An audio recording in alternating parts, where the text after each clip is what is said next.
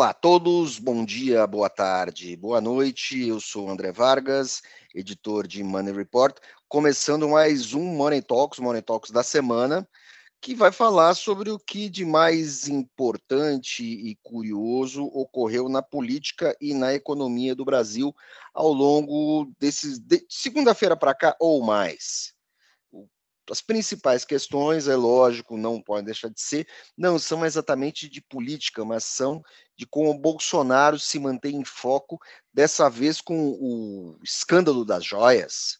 Nós também temos MST voltando a invadir terras e essa estranha defesa que elementos do governo do governo Lula fazem da ditadura da Nicarágua. E também no campo das esquisitices de quinta série, as cansativas declarações, desrespeitosas declarações do deputado Nicolas Ferreira, um corneteiro de internet que usa o plenário para ofender os outros brasileiros. Pessoal, estou aqui com os meus colegas, o editor Rodrigo Dias e a editora Lorena Giron, para comentar tudo isso que ocorreu na semana. Moçada, começamos por onde? O escândalo das joias, o mistério das joias, as joias que têm dono, mas não têm dono. O que, que a gente pode oferecer aos nossos ouvintes de mais interessante nessa história absurda? Bom, primeiro que é, a gente soube que depois, um mês depois da, da comitiva voltar do Oriente Médio, é, a Petrobras anunciou a venda de uma refinaria da Bahia para o Fundo de Investimentos Mubadala Capital de Abu Dhabi. Então, assim, né, aquela propininha amiga foi. está aí. pois é, nós temos essa, essa suspeita, esse indício, essa possibilidade de corrupção. Uma negociação feita por metade do valor do mercado. Bom dizer. Tudo bem, ativos petrolíferos hoje estão desgastados. Ó, não estou passando pano, não estou passando pano para Bolsonaro nenhum, tá? Não estou passando pano. Também não passei pano para o PT antes. Uh, ativos petrolíferos, certo? ativos ligados à, à indústria do petróleo, uh, estão subvalorizados hoje em dia. Certo? Isso é inegável porém continuam sendo ativos lucrativos. É, essa é uma questão. A segunda questão é a estranha coincidência. A terceira questão, que é a questão inicial, é uh, o total desprezo e o total despreparo e, e, e o desejo o tempo todo que o governo Bolsonaro teve de misturar o público com o privado. Bolsonaro se comporta é, como se o Estado fosse ele. E ele, na chefia do Estado, seria uma espécie de rei sol, ou rei planeta, ou seja o que for. É, presidentes ganham presentes a troca de presentes ela é, ela é habitual. E o Brasil tem um compliance para isso. Existe um teto. Vamos supor, vamos supor o seguinte: o Rolls Royce usado na cerimônia de posse dos presidentes brasileiros. Aquele Rolls Royce conversível que está todo desgastado, passa por uma super revisão, tem um funcionário que cuida desse Rolls Royce o tempo todo, liga o motor dele todo dia, e ele, e ele só sai da garagem para dar um, um rolê a cada quatro anos, quando o desfile de carro aberto. Aquele Rolls Royce foi o presente da Rainha Elizabeth, quando ela esteve no Brasil. É, vamos supor que o presidente de então levasse o Rolls Royce para casa. Nem naquele Brasil mais primitivo dos anos 50, isso ocorria. Bolsonaro, a, a Michele Bolsonaro ganhou joias de presente, 16 milhões em joias. Não há nenhum problema. Esse acervo, ele vai para o acervo da presidência. Se a Michele Bolsonaro, em algum evento da presidência, certo? Se bem que é, é, é, quisesse usar essas joias enquanto primeira-dama, poderia. A dona Janja, se isso estivesse no acervo da presidência, porque preciso dizer que não está, está subjúdice, também poderia usar. Certo? Assim como as outras primeiras damas. Não, não, há, não há nada que. E, sei lá, talvez uma primeira filha, alguém possa. Não há nenhum problema. Agora, a partir de determinado valor, os presentes não são para a pessoa física do presidente. Ainda mais se eles forem dados durante missões oficiais. Aí é patrimônio então, assim, público. É patrim... entra, entra para o patrimônio da presidência. Como Rolls Royce, vira, vira uhum. o Rolls Royce. Certo? Uh, uh, se um artista da ilha de Marajó uh, fizer um vaso de cerâmica, por mais ordinário que seja, e o presidente da República estiver em visita oficial ao Pará, ou eventualmente estiver em um daqueles lugares miseráveis de Marajó, e o cara for lá e presentear oficialmente o presidente com aquele vaso ordinário de cerâmica escrito lembrança carinhosa da ilha de Marajó, aquilo, como foi presenteado num, num, numa viagem oficial do presidente, aquilo tem que ir para o acervo da presidência. Certo? Se o presidente estiver em casa, na sua casa, e chegar uma correspondência, olha, esse vaso ordinário aqui, o presente para o meu amado presidente Zé da Silva. E como o valor desse presente é muito baixo, ele pode ficar, o presidente. Agora você não pode mandar ouro, você não pode mandar, sabe? Isso não dá. É. Isso não dá. Então, assim, essas. E aí você tem, por trás desses canos, dessa coisa pequena, canhestra, pirata, que querer se apossar disso, é, você tem a instrumentalização dos militares. Quer dizer, é isso que eu ia falar. O, o ex-presidente faz esse pessoal de estafeta. E esse pessoal se presta a isso. Isso é vergonhoso. Essa é a questão. Agora, tudo isso vai ser arbitrado, barará, barará, barará. Em algum momento, se houver algum bom senso nesse país, essas joias vão para o acervo da presidência. Nós já tivemos casos de, de, de, de, pre, de presentes desse tipo. Eu conheci é, ex-primeira-dama Ruth Cardoso, e ela ganhava presentes a toda hora lembrancinhas. Lembrancinhas, sabe assim? Aí eu ganhava lembrancinhas. Tudo que fosse caro e que nada era caro, presentes caros ela recebia da, em, em, em, viagens oficiais. Isso ia para o servo da, da, da, presidência. Assim, o Ruth Cardoso chegou a ganhar um, um, um, é, é? um rosário Rosário relativamente ordinário. Mas foi um presente do Papa João Paulo II. Óbvio que uma, uma, uma antropóloga ateia não levou isso para casa, mas esse presente foi para o acervo. Porque é, tem um valor intrínseco, tem um valor cultural. Certo? E, e, e, eu lembro, pouco antes da, da, da, viagem de Fernando Henrique, visita Fernando Henrique ao Vaticano, a grande preocupação era, por incrível que pareça, era fofoca, ninguém sabe, era o com que roupa que eu vou de Dona Ruth. Porque para uma visita oficial de uma mulher ao Vaticano, assim, até com a cabeça coberta ela foi. Porque por mais que Ruth Cardoso fosse uma antropóloga, ateia, convicções de esquerda, etc, etc, aquilo era uma visita de Estado. Então ela cumpriu aquilo. Então, assim, é, é, é o grande problema do Brasil é é a falta de decoro. Falei isso, acho que no último podcast que eu participei há duas semanas. Falta decoro.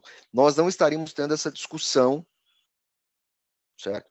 Porque eu acho que essa discussão não ocorreria uh, se um prefeito ou um governador ganhasse um presente desse. Ia estar tá claro para todo mundo.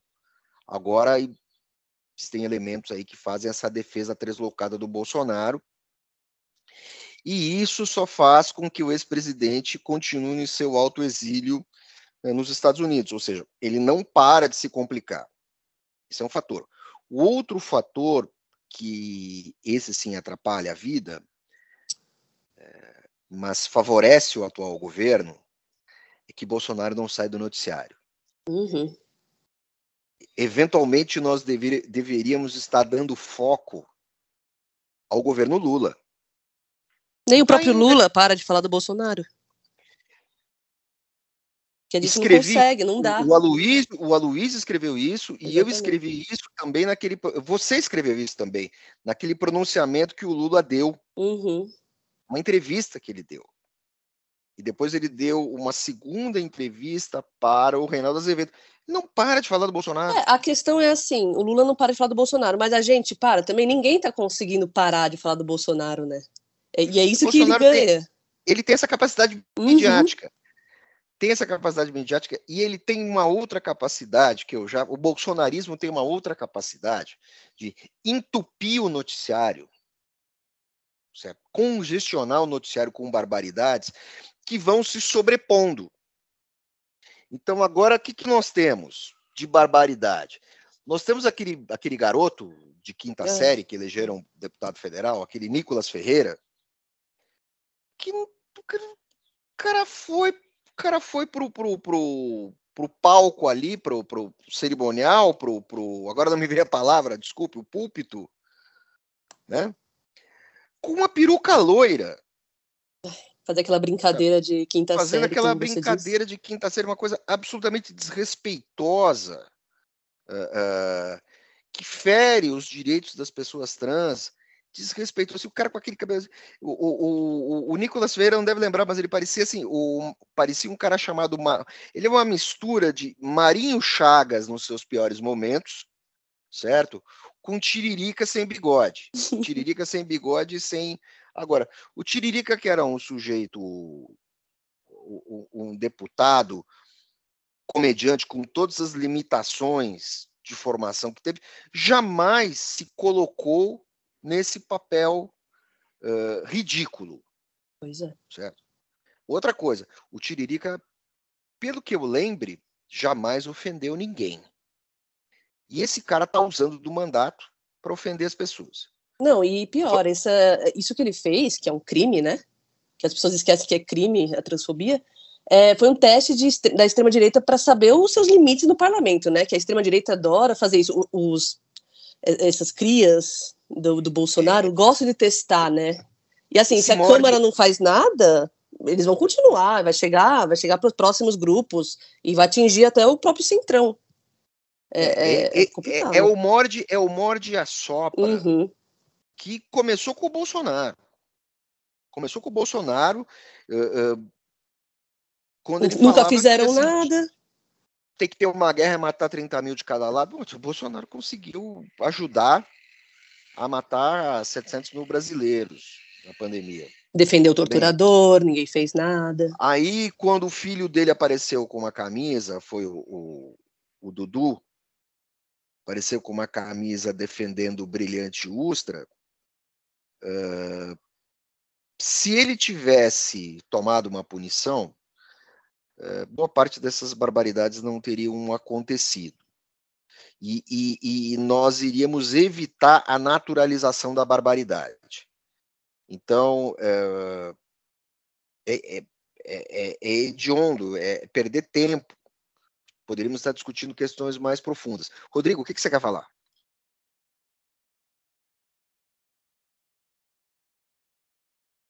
Opa, olha eu aqui.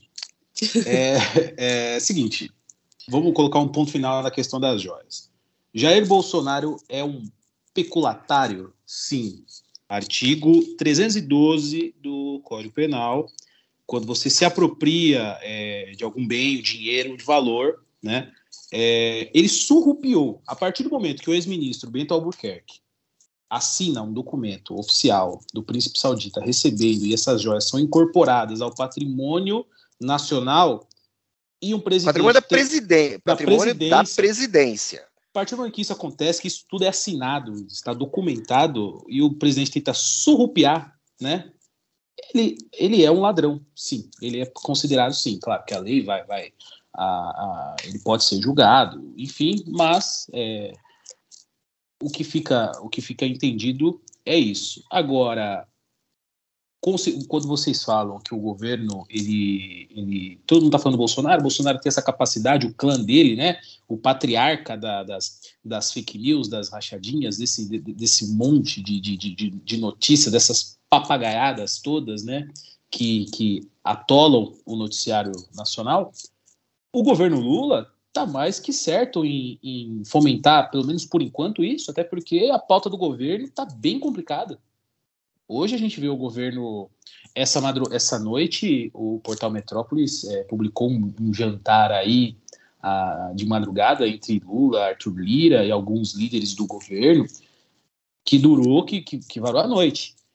Então, assim, a agenda do governo ela tá, ela tá bem bem é, é, extensa na questão de articulação em definições, até porque na semana passada o Lira falou que o governo Lula não tinha maioria no Congresso para aprovar a tributária, né? É, o governo está lutando para isso, tá? Provavelmente vai, vai acontecer, vai. De que forma vai, vai passar essa reforma tributária? Não sabemos. Mas hoje eu acredito que esse seja um clima meio que que, que convém ao Lula, né, ao governo, né, porque é um momento que o presidente precisa é, de, um, de, um, de um espaço para poder articular, passar essas matérias que o Bolsonaro deixou passar no primeiro ano. Né? Quando você perde o primeiro ano de governo, você perde o governo inteiro. Então, acredito que o Lula 3 está tá pensando bastante nisso. E se isso vai dar palanque para o Bolsonaro, vai dar força para o Bolsonaro, você acha que o, o, o, o governo, o atual governo, está ganhando tempo com isso, Rodrigo? Sim, com certeza. Com certeza. a questão, questão é, é o, é, a questão do arcabouço fiscal, a questão da reforma tributária e outras, e até a questão de você conseguir é, formatar a, a, o processo de, de, de, arrecadação através desse projeto de reforma, e tudo isso, to, toda, toda reforma que o Lula 3, o governo Lula 3 está pretendendo, até de poder, no segundo ano, entrar com aquele com, com um programa de habitação, de PAC, depende disso. O Bolsonaro, ele não. Isso o próprio Paulo Guedes é, reconheceu enquanto ministro. O Bolsonaro perdeu o time do primeiro ano que ele não conseguiu passar nada. E depois, quando passa o, primeiro, o segundo ano, tem eleição municipal. Então, o governo ele perde muito tempo articulando. É, você ganha força nas capitais. E depois do terceiro ano não tem como. terceiro ano você já está falando de reeleição. Então, assim, o, primeiro, o Lula tem consciência disso, ele sabe disso, e até então, hoje, março de 2023, acredito que, que convém a ele é, adotar essa estratégia. Se vai deixar ter, rolar, deixar rolar. É, é, é, se, se vai ter resultado, a gente não sabe, mas isso ele está pretendendo aí aprovar essa tributária meados de. Ele, o governo diz primeiro semestre, né? Mas se passar até agosto, setembro, já é positivo para o governo. Agora, o Bolsonaro é o cara que pode deixar ele, ele, ele cria conteúdo, né? Sendo positivo. Agora, então, Rodrigo, Vamos, quero saber o que, que você acha. Fazer reforma tributária sem fazer reforma administrativa dá em alguma coisa? Você então, faz uma mas... reforma esperando aumento da arrecadação. Você faz uma reforma esperando o, melhor performance de exportação para entrar mais divisa para você pagar a conta. Sem reforma administrativa, não a, a, a, reforma tributária sai pela metade. Então, André, mas aí eu te respondo com outra pergunta. É, você, uma mãe tem dois filhos de colo. E qual que ela vai amamentar primeiro? O que chorar primeiro. Quem está chorando primeiro é a tributária. A pauta do governo, a pauta do Congresso é tributária. Sem contar que um governo de esquerda vai ser mais parcimonioso em qualquer reforma administrativa. Temos que levar isso em conta. Agora, existe também outros, existem outras questões do governo. É, o MST voltou a entrar na pauta. Vamos lá? Vamos. Então, o MST é, teve a primeira onda de invasões, é, é, foi no dia 26 de fevereiro, acredito, com, na fazenda Limoeiro, do produtor rural Amadeu Apiri Júnior, na cidade de Jacobina, sul da Bahia. Aí no dia seguinte, outras pessoas entraram em três plantações de eucalipto da Suzano, Suzano Papel e Celulose, no mesmo estado. E aí foi um caos, né? Porque é, organizaram um protesto, entraram em propriedades, é, falando de oportunismo. E aí um oficial de justiça tirou ele de lá e, a, e as áreas de Suzano foram liberadas. E agora o, o governo está tentando conciliar isso, né, do, dos invasores do, do MST com, com a empresa. E dessa vez eles não tiveram muita empatia com os sem terra, eles foram bem escorraçados lá da, da propriedade da Suzano, e no, o Revide está se, se prolongando no Congresso, que parlamentares estão criticando Lula, seus ministros, e que agora vai ter uma, uma problema de difícil solução assim pela frente. Olha só, problema de difícil solução, mas é muito interessante, porque se você for observar, nos últimos anos, o MST mudou um pouco a sua pauta. Né?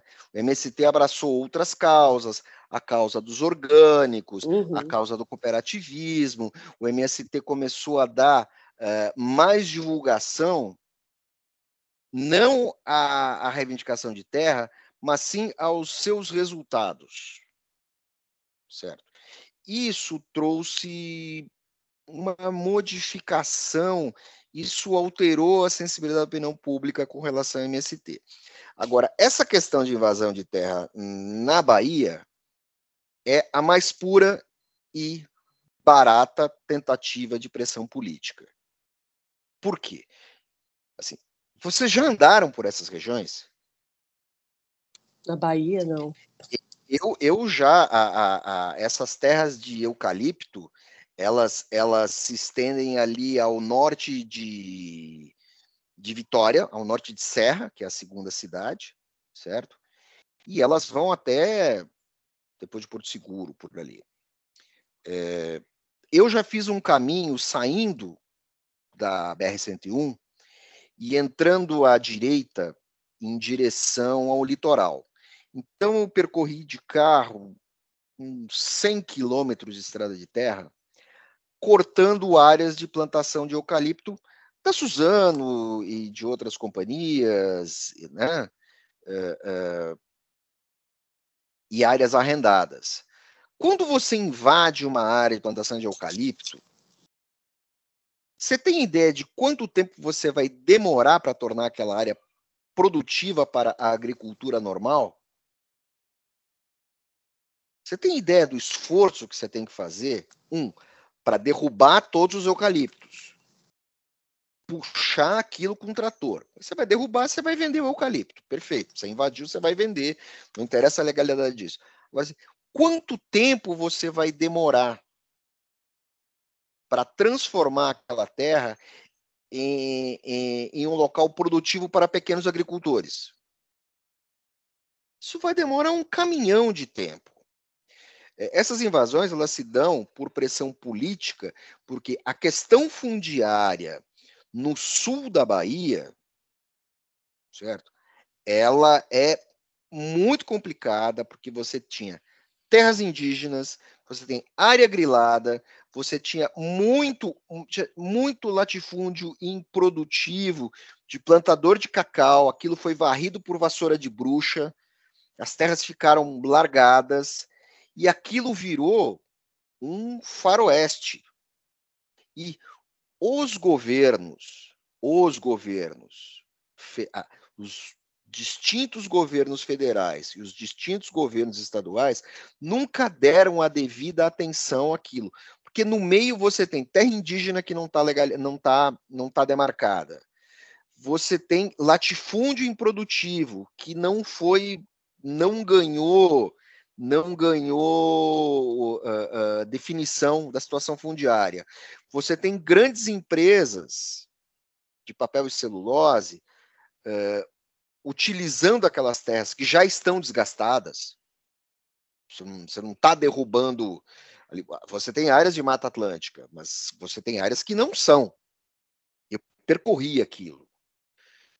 E no meio de tudo isso, você tem um combo de violência. Você tem um município ali no, no, no, no tem um município logo no início da Bahia chamado Teixeira de Freitas, que o interior do município é tão violento que o pessoal chama de Peixeira de Freitas. Então, assim, mas não é só Teixeira de Freitas, os municípios ao redor também. A questão da, da, da violência fundiária, ela só alivia mais perto do litoral. Ali, não, ali você tem pequenas propriedades, fazendolas, pecuaristas, tarará, até você chegar na faixa litorânea, onde você tem as populações, as comunidades de pescadores, os resorts e tudo mais. Então, assim, é, essa questão, não estou não, não passando pano para MST, mas assim, essa questão, se a MST está fazendo isso, é porque eles eles estão de olho em alguma regularização, eles estão fazendo pressão política. É, e que entra a necessidade de reforma agrária, né? Algo... Então, olha, eu não vou te falar uma coisa. Reforma agrária no Brasil é regularização fundiária. O Brasil uhum. não precisa de uhum. reforma agrária. Tem terra de sobra. Tem terra de sobra. Você precisa de regularização fundiária. O maior mal do Brasil é a lei de terras de 1850. Foi ali, foi ali que eu, na minha estúpida opinião, foi ali que o Brasil se separou, por exemplo, dos Estados Unidos, que criou condições para dar terras aos pequenos produtores que ocuparam o meio oeste americano e o Brasil não fez isso. O Brasil dificultou o acesso à terra à população. Isso uh, dificultou a vida dos brasileiros, não permitiu o acesso às populações tradicionais, quando eu falei são caboclos, branco com preto com índio, que não eram índios, já eram populações tradicionais, aculturadas, e depois dificultou o à população negra à, à, à terra. Então, a gente tem esse grande manguezal judicial e fundiário no Brasil por causa disso. A MST está fazendo pressão política, a MST quer alguma coisa. É, o que eu vi é que eles vão ficar em abril inteiro, planejaram dezenas de invasões. E o Tarcísio, inclusive, está tomando frente aí de maior monitoramento do Estado, porque os próximos capítulos vão ser, vão ser fortes. Olha, existem poucas áreas, existem poucas áreas conflituosas no estado de São Paulo. Hum. Poucas áreas. Geralmente são áreas uh, uh, que estão em situação uh, indefinida. Indefinida é porque assim você, o cara tem um latifundiário que tem a, a, a, ele tem a posse de uma terra, mas ele não tem a propriedade. Então assim, o grande parte é lá no Pontal do Paranapanema. Então é, é porque assim, o, o, o, Instituto de Terras do Estado de São Paulo fez um excelente trabalho é, nos últimos 30 anos. São Paulo fez uma pequena reforma agrária. Tem uma pequena reforma agrária. Que se o governo reimplantar os programas de compra de alimentos de pequenos proprietários, isso pode salvar esse pessoal. Certo? Isso isso econômica e isso economicamente é importante. É, o Rodrigo, o Rodrigo é da, da região de Mogi. O que seria de Mogi sem os pequenos agricultores ao redor da cidade? Absolutamente nada. O cinturão por verde. Mais que a, é, por mais que a cidade seja uma cidade industrial, o que seria daquela região, Mogi, Suzano, do Alto Tietê, o que seria daquele local sem os pequenos agricultores? Nada, absolutamente nada. Bom, vamos falar de, vamos falar mal do governo agora? equilibrar, né?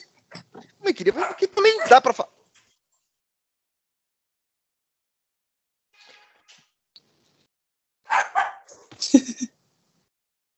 Vamos fazer esse corte aí, né? 36 coisas. Vamos falar mal do uhum. governo agora? Que também dá, né? Dá para equilibrar, né, Lorena? Dá, vamos equilibrar, pô. Os jornalistas têm que fazer isso. Agora, vem cá. É, é, esse negócio aí do. Esse negócio aí do governo do PT passar pano. Passar pano pro Daniel Ortega. Olha, é, é vergonhoso. É, no Lula, no Lula isso me incomoda bastante, sabe? É, é uma resistência de assumir que tem governos autoritários, né? É, é, e se mantém em silêncio, assim, um pouco sobre isso, enquanto a ONU e outros lugares estão denunciando e fazendo fortes, fortes é, conjuntos, né, grupos para ser contra isso. O, o, Lula tenta, Lula tenta entender os diferentes governos, né? Ele gosta de dar essa fazer esse papel de apaziguador, assim, vamos ver como que, como que acontece, Olha, né? Mas complicado. A Venezuela de Chaves e Maduro ganha uma enxurrada de críticas e é um governo autoritário, praticamente uma ditadura, dependendo do ponto de vista, é uma ditadura instalada. Porém, assim, perto da Nicarágua, perto da Nicarágua, assim, a, a, a Venezuela é, digamos que, uma democracia nascente. Então, a, a, a direita, a, a, direita e a esquerda brasileira uh, tratam uh, com relativa. A esquerda defende, a direita ataca, mas assim, ninguém presta muita atenção na, na, na Nicarágua. Não que a Nicarágua seja importante, Nicarágua é. é República de Banana, a Venezuela é a maior reserva de petróleo do mundo.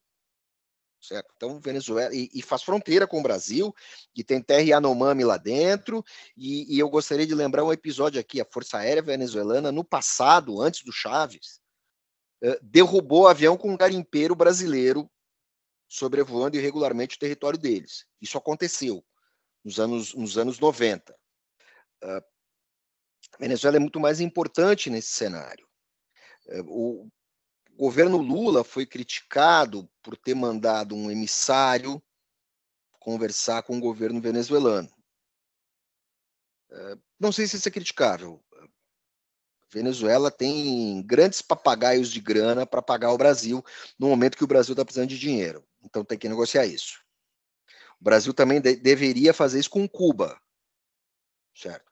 Agora, então assim, uma coisa é dinheiro, outra coisa é defender, e outra coisa é você fazer olhos diplomáticos. Fazer olhos diplomáticos é aquilo que o Brasil faz de melhor em termos de política externa. Certo? Porque, afinal, ditadura por ditadura, nós não podemos esquecer que príncipe árabe que dá colar para primeiras damas também manda assassinar jornalista dentro de embaixada, como aconteceu com os príncipes árabes uh, há pouco tempo. Isso está muito bem registrado, até mesmo por Money Report. Então, o que, que acontece? Uh, podemos fazer olhares diplomáticos para a Venezuela? Devemos, devemos. Assim como fazemos com a Arábia Saudita. O Irã. Devemos. Com o Irã, devemos, certo? Business são business. Agora, você não vai defender uh, a política autoritária nem da Arábia Saudita, que é uma teocracia, nem uh, da Venezuela, que está muito próximo de ser uma ditadura de fato e de direito. E você também não vai defender a dona Nicarágua. Do mesmo jeito que o Brasil, antes de Bolsonaro, defendia a existência do Estado de Israel, mas condenava os ataques à Palestina e Cisjordânia. São coisas diferentes, você tem que manter esse equilíbrio. Nesse momento em que o Lula tenta reatar, é, estabelecer conexões diplomáticas, falando com o Zelensky, falando com o Putin, ele está fazendo o que ninguém, na verdade, está fazendo ou anda a fim de fazer. Se vai dar resultado, não sei. Não sei. É, e o Lula, e o Lula também tem essa coisa da, de querer se mostrar contra os Estados Unidos, né? O ONU que é dos Estados Unidos, é, além da questão da democracia, é, os países que apoiam ou não têm esse embate, né? Com, com... Mas o Brasil sempre teve uma postura não alinhada. Certo? Sempre foi um aliado dos Estados Unidos e sempre criticou os Estados Unidos. Isso faz parte do jogo. Isso faz parte do jogo diplomático. Agora, agentes do governo defenderem o governo da Nicarágua, não. É, tem limites, né? Pra... O, gov o governo não pode defender ditadura. Assim como o Bolsonaro não pode defender Pinochet. Não né? pode Lula defender Pinochet, não pode, exatamente. Dos dois lados. Pinochet, então, assim, de novo, de novo, criticando o governo, grande problema, um dos grandes problemas do Brasil, que faz a gente perder tempo até no podcast, é a falta de decoro. As pessoas não sabem ficar quietas. Não sabem deixar os mecanismos funcionarem. É, essa questão não seria uma isso não seria uma discussão em outros países. Talvez fosse nos Estados Unidos. Lá o pessoal também faz isso, né? Agora, a, novamente, se perde muito tempo com isso. É, o governo brasileiro é, perdeu tempo com o Bolsonaro não tentando é, resgatar o calote do governo venezuelano. Está na hora de buscar essa grana. Está na hora por quê? Olha só, o governo da Venezuela sofreu embargos e eu, eu não acredito em embargo. Não acredito em embargo econômico porque nós já vimos embargos econômicos ocorrer contra o Irã, não aconteceu nada com a ditadura, é, com a ditadura iraniana.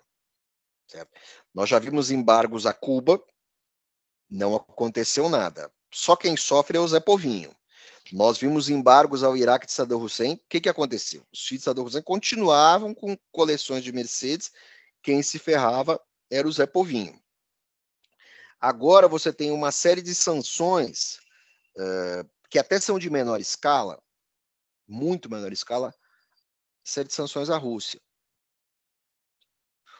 O que, que essas sanções fizeram? Fizeram com que as sanções, parte das sanções da Venezuela, fossem levantadas. Para você não ter uma disparada no preço do petróleo. O próprio governo americano começou a levantar algumas restrições porque a Venezuela é um player importante nesse mundo da energia, do petróleo. Então, a condição da Venezuela, a condição econômica da Venezuela, está um pouco menos pior. É hora do Brasil ir lá, entendeu? Sabe assim, pegar o papagaio da grana, acho que são 5, 6 bilhões, é um dinheiro razoável, se você vai trazer isso em, em, óleo leve, como é que você vai processar isso? Se eles vão trazer em gasolina, tudo pode ser feito. Tudo pode ser feito. Entendeu? Uh, tem que negociar. Agora, eu não vejo, agora não vejo a importância econômica uh, da Nicarágua para o Brasil ficar aí, sabe, é, integrante do governo ficar defendendo o governo ditatorial cada vez mais maluco, porque o Daniel Ortega está enlouquecendo no poder. Ele que foi um cara importante na derrubada de uma ditadura violenta de direita, ele teve esse papel e na verdade ele está muito próximo de se tornar o cara que ele derrubou. Ele está muito próximo de se tornar uma espécie de somoça, não tão estriônico, uh, na parte pública, mas se você for acompanhar o noticiário internacional, principalmente jornais, o noticiário espanhol, você vai ver que aquilo virou um, aquilo não virou um país, aquilo virou uma fazenda de uma família, família Ortega. Então, é, acho que é preciso os brasileiros, o governo brasileiro precisa ficar quieto com relação a isso. É, ambiente perigoso. Diplomaticamente perigoso. Uhum. Diplomaticamente, a contribuição, a contribuição da, da, da Nicarágua economia mundial é irrisória. Eu acho que relações deles com o Brasil, o Brasil só tem a ajudar. O Brasil já participou de, de monitoramento de eleições da Nicarágua, relativo sucesso. E só para dizer que não foram enviados, só para quem não sabe, eh, quem acompanhou essas eleições eh, como observadores, assim, muitos casos foram uh, oficiais da PM de São Paulo. Não dá para dizer que foi uma brincadeira só da esquerda. Eu acho que essa semana a coisa tá tá desse jeito. Eu acho que semana que vem a gente vai começar a falar de taxa de juros de novo, sobre tudo que interessa, é, em vez desse grande melê, em vez desse grande melê carnavalesco que parece que não tem fim, parece que o ano só vai começar depois que o governo apresentar parece que o ano só vai começar depois que o governo apresentar aí o arcabouço, o arcabouço fiscal. Que vocês acham, crianças? É, eu concordo e eu acho assim, espero de verdade que, que, que tenha essa discussão logo, que tenha decisões do arcabouço para a gente começar a pensar no nosso país, né, além de tudo, ou ou, vai, ou é só o começo, da, foi só uma semana de pautas para que vão se desdobrar e a gente vai ficar cada vez mais em, em, mais podcasts falando sobre essas besteiras que não vão ajudar em nada na nossa economia, nas nossas vidas, né? É, tanto, tanto na agenda econômica quanto na política defendida pelo Lula, eu sou do time Haddad. É, não, sabo, não vou sabonetar em relação à Nicarágua, e da ala petista eu sou mais tucano. Ou seja, Rodrigo, você é um cara radicalmente moderado. Radicalmente moderado, exatamente. Eu acho que é isso que o jornalista tem que ser. Tem que ser contundente nas suas críticas e moderado, radicalmente moderado nos seus posicionamentos, porque a gente não sabe para que lado vai esse país e a nossa obrigação é informar. Com isso, me despeço. Pessoal, até a semana que vem. Pessoal, um ótimo fim de semana e até a próxima. Obrigada, ouvintes. Um bom fim de semana e até semana que vem.